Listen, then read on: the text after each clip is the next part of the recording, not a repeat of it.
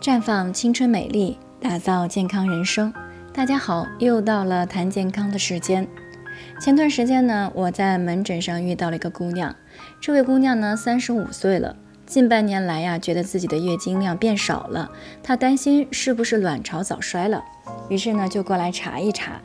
因为她的妈妈四十岁就绝经了，她特别担心自己遗传了这种情况。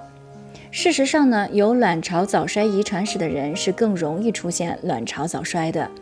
但是月经量变少了就一定是早衰吗？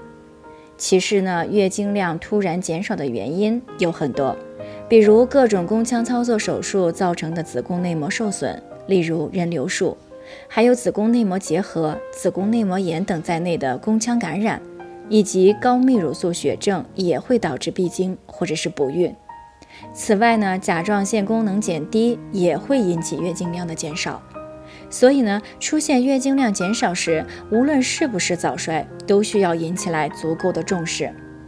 而卵巢早衰是指卵巢功能衰竭导致四十岁之前闭经的现象。除了月经量减少、月经周期的改变以外呢，还有潮热、出汗等低雌激素的表现。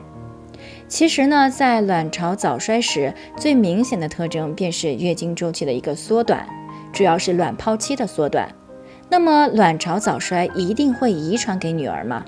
其实呢，卵巢早衰只有百分之二十到百分之二十五是遗传因素造成的，大多数与医源性因素有关，包括手术以及不良的生活习惯，比如吸烟可以加速卵泡的丢失，导致卵泡的生长异常。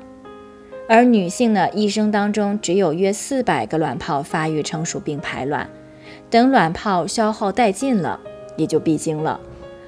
如果有卵巢早衰家族史，而自己呢又在四十岁之前出现了月经量变少、潮热、容易烦躁的现象，那很可能是出现了卵巢早衰。那么可以使用芳华片来滋养卵巢，延缓卵巢的衰老。在这里呢，我也给大家提个醒。